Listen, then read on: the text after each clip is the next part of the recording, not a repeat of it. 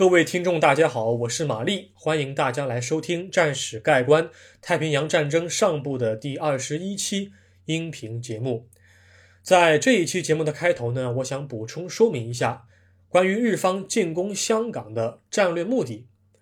这一部分呢，我原本是在上一期节目的结尾打算把它说完的，但是因为时间来不及，所以就被挪到了这一部分的开头啊。除了战略目的之外，进攻香港的日军番号以及他们的将领，我觉得也有必要做一点提及。所以请注意，今天这一期节目的时间可能会超出二十五分钟，接近半个小时，请各位耐心的聆听，干货还是很多的。好，那么第一点哈，日本是从什么时候开始对香港感兴趣的？最早呢，应该是早在二十世纪三十年代的经济危机之后开始产生兴趣，但是作战行动产生的入侵行动的这个作战计划，它的细化工作是得等到一九四零年之后。那么日方为什么要进攻香港呢？我个人觉得有以下三点。第一点，因为香港是英国皇家海军的中转站，如果日本要入侵东南亚的话。英国的远东舰队就必须要被摧毁，因此新加坡和香港都被列入了日本打击的作战对象的名单当中。第二点，香港不仅仅是英国皇家空军和海军的基地，它还是各国情报交换的场所啊！因为日本人入侵中国之后啊，西方国家对于中国的援助就源源不断，而日本却无法在短时间之内真正的降服。中国的军民的抵抗，所以日本不仅仅需要封堵滇缅公路这一路上的航线，香港的海运的航线也需要被封锁，这样才能够彻底切断中国的外来援助，将中国孤立掉，然后再予以瓦解。第三点，香港在被日本占领之后呢，也可以作为日本陆军航空兵和海军舰船的中转站和战略支撑点，向周边地区进行辐射。在进攻香港的同时呢，有助于切断西方国家以及他们的殖民地之间的补给线路，这样日本入侵菲律宾和英属马来亚就会变得更加的顺利啊。那么这是以上三点。尽管日本是这么想的，但是在一九四零年的时候，西欧国家在欧洲遭遇到希特勒的挤压之后呢，日本就没有做出啊趁火打劫的举动。他们并没有说因为希特勒爆发这个二战。并没有因为希特勒入侵法国，然后开展海事计划，日本就趁机在东南亚捞一笔，并没有。日本要等到美国对日进行石油禁运之后，也就是一九四一年的夏季之后，军部才觉得有必要进行南进打击，因为日本一直不想在亚洲地区啊让英国、荷兰或者是美国和中国，甚至是苏联啊找到开战的借口，这样他就可以趁机的。大幅的发展自己的工业能力，造舰啊，造飞机和训练飞行员。但是当时间进行到一九四一年年底的时候，日本觉得没办法了，只能够进行南方作战计划。为了执行这个计划，日方在一九四一年秋就命令第二十三军的第三十八师团作为攻打香港的主力进行作战准备。第二十三军是在一九四一年夏季的时候在广州建立的，他的司令是。陆军中将酒井隆总指挥啊，陆军少将栗田健男是作为该军的参谋长。他们打算以第三十八师团的三个步兵连队，第二八联队、第二九联队和第二三零联队三个连队作为主力，从香港北部的东西两翼横插下来，并意图在三周之内占领香港全境。这里注意一下哈，连队在当时的日本的战前编制上来看的话，是几乎等同于同时期的西方国家军队当中的步兵团的体量和编制。除了日本陆军之外呢，日本帝国海军的舰艇轻巡洋舰五十零号和其余三艘驱逐舰，还有一堆炮舰啊、鱼雷艇啊、支援舰只啊，共同组建了一个小舰队，担任炮击任务，同时也负责封锁香港的海域。这样，英国和其他同盟国的船只不能够进行进出，它就被封死了。那么，除了海军和陆军地面部队之外呢？陆军航空兵还抽来了额外的四十七架战机进行对地的轰炸任务。主要是由九八式轻型轰炸机和九七式战斗机组成啊。那么以上就是关于日方的战前准备工作，有人员啊，有部队番号，也有战略目标。但是我还想另外再说明一点哈，就是在上一期节目当中我漏掉的啊，香港的守军除了六个营的主力部队之外，除了六个营是哪六个营呢？是来自英国本土的啊，Middlesex。Battalion 啊，米德塞克斯营、皇家苏格兰营，然后呢，来自英属印度的两个营，还有来自盟国加拿大的两个营之外，除了六个营之外，香港的义勇军、香港的华人军团、小式军团都是华人啊，也参与了香港保卫战的防御作战。只不过当时是英国人是作为长官嘛，他们觉得啊，这些华人的战斗力有限，他们信不过。所以这些华人并没有被派属到一线部队，只是固守在香港岛作为二线部队进行使用的啊。好，我们现在将时间回拨到入侵香港的第一天，也就是东八区一九四一年十二月八日的早晨六点半，香港保卫战正式开打。现在进入第一节。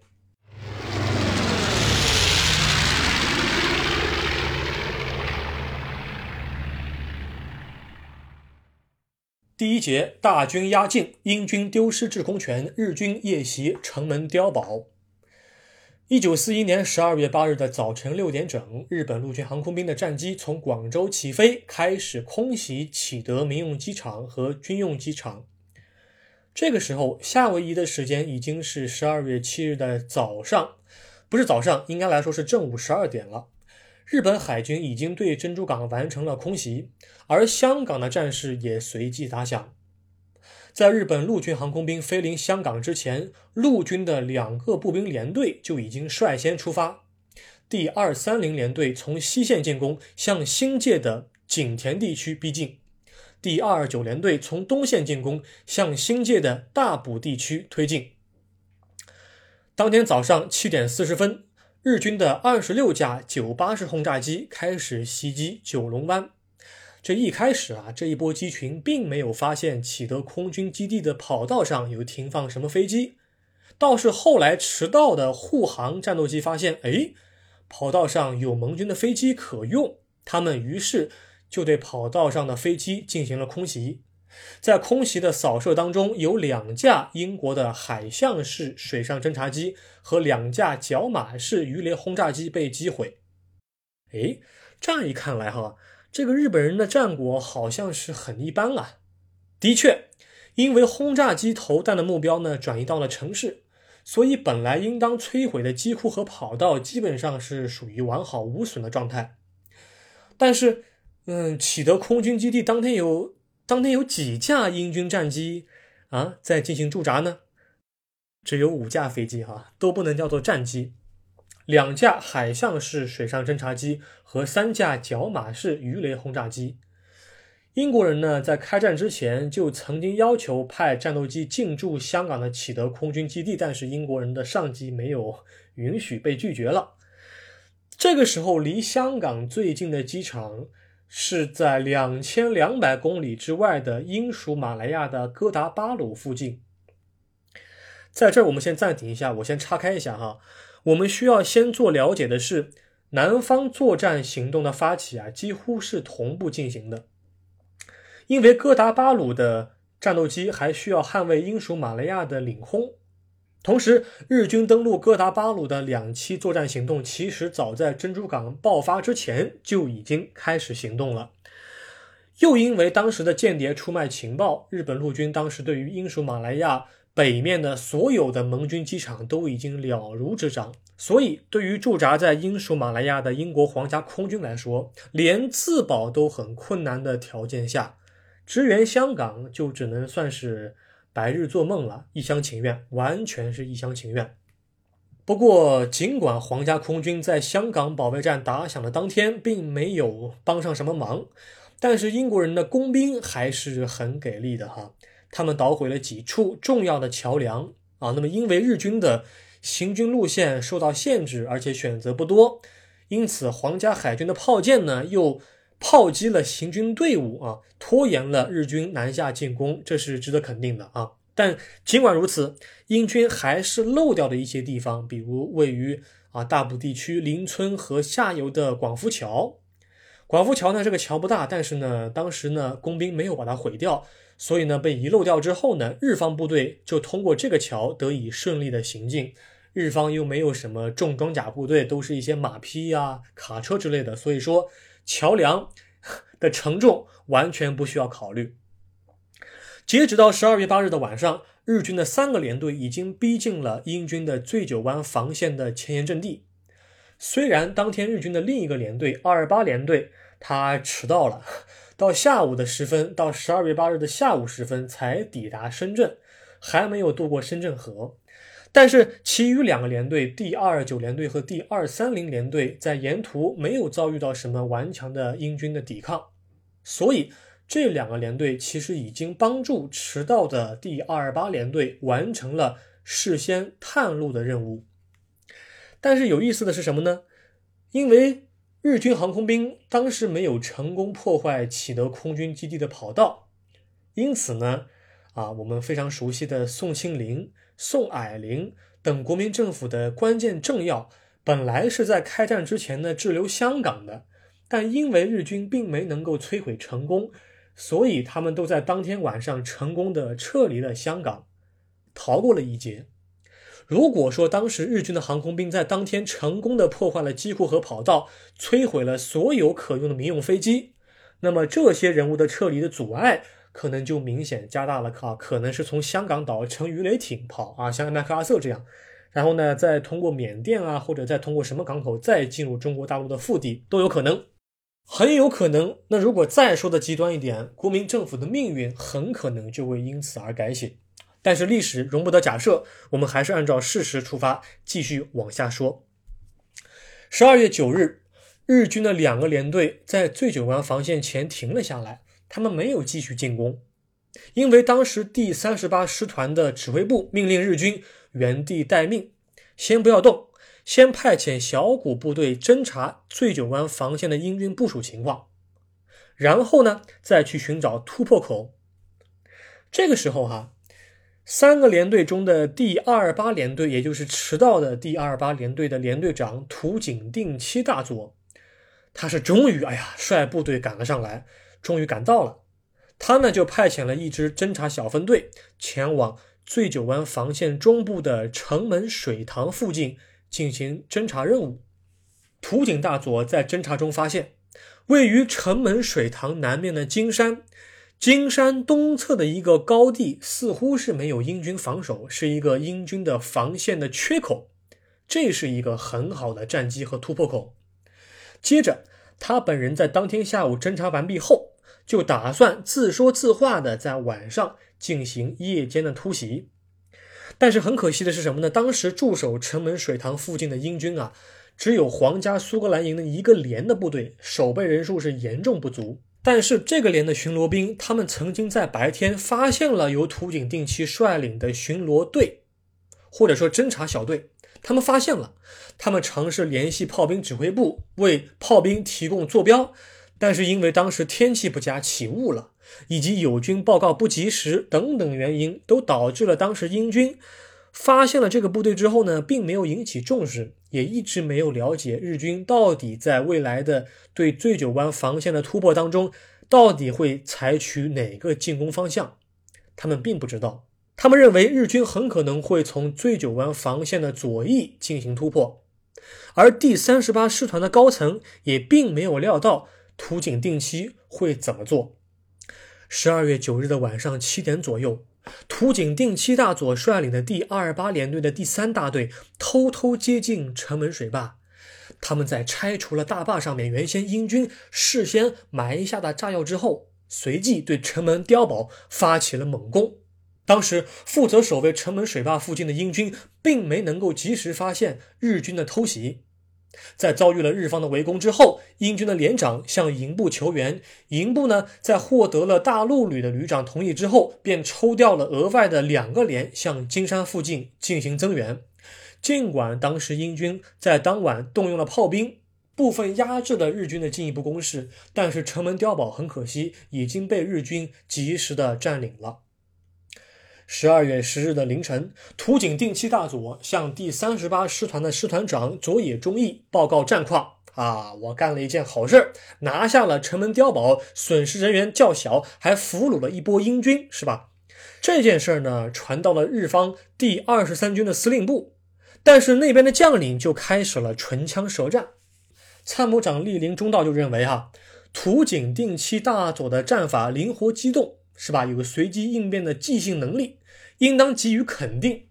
但是九井隆陆军中将作为总司令，认为土井大佐的做法明显是越权擅自行动，并没能够得到佐野忠义的同意，就打乱了整体的作战部署，应当予以否定，给予惩罚。那么这个事儿到最后呢，是结果是这样的哈，土井大佐和他的第三大队从此就没有参与九龙半岛的前线战事啊，仅当做预备队使用。等于说是九井隆就惩罚了这个部队，而莅临中道，他这个时候呢就被九井隆所解职了。因为这件事儿被九井隆解除了职务，直到一九四五年，我们熟悉的啊硫磺岛作战当中，莅临中道的指挥才能、他的人格、他的魅力才会得到充分的发挥。但是莅临中道在整个太平洋战场上，从香港。保卫战开始，一直到硫磺岛作战当中，这个当中他基本上是处于中空的打酱油的一个态势啊，并不是说没有什么功劳，而是说没能够在著名的战役当中承担关键角色。但是听到这儿，大家千万别以为只有日军内部才会因为这件事儿乱成了一锅粥，英国人在当天晚上也因为图井定期的自说自话，也没有睡好觉。我们现在。来进入下一节，来讲一讲英军在当天晚上到底是怎么失眠的。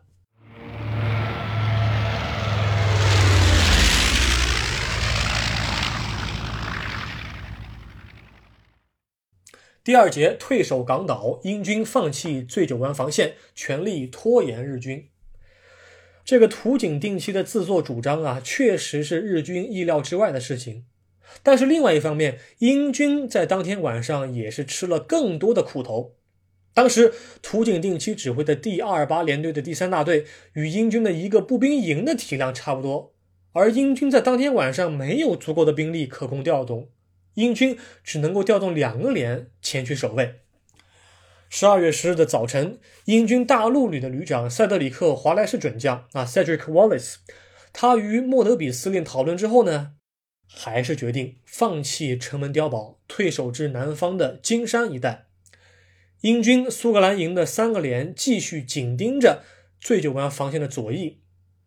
而金山一带由一个英军的步兵连和一个英属印度的步兵连共同守卫。好，讲到这儿，我们再次先暂停一下啊。有这么一件事呢，我觉得非常值得我们去思考，那就是英军这个时候他知不知道？日军攻打城门碉堡的部队是日军全体的作战意图呢，还是部分下属低阶军官自作主张的意图？